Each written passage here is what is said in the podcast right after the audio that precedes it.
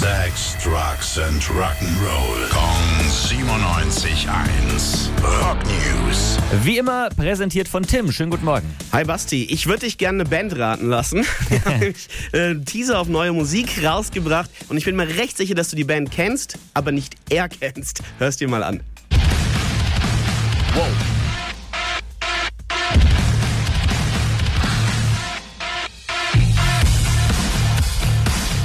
Okay, Ja. ich habe keine Ahnung, auf welche Band du hinaus willst, aber das klingt, also mir gefällt's ordentlich. Ja, ich finde es auch ganz cool. Ist von Nickelback Nein, tatsächlich. nicht ja, wirklich. Doch ein deutliches Stück äh, heavier, als man sonst so kennt. Am Ende dieses Marschierende, das kommt einem dann ein bisschen vertrauter vor.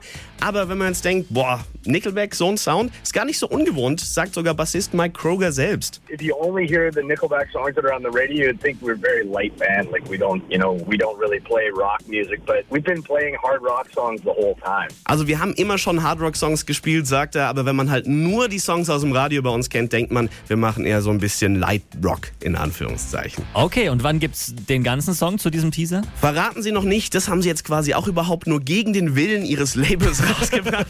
Das Label hat gesagt, nein, nein, ihr dürft noch nichts veröffentlichen, aber wir wollen, nein, nein, ihr dürft nicht. Jetzt haben Sie es trotzdem gemacht. Ah, rebellisch, gefällt mir. Danke, Tim. Rock News. Sex, Drugs and Rock'n'Roll. Kong 97.1. Frankens Classic Rocksender.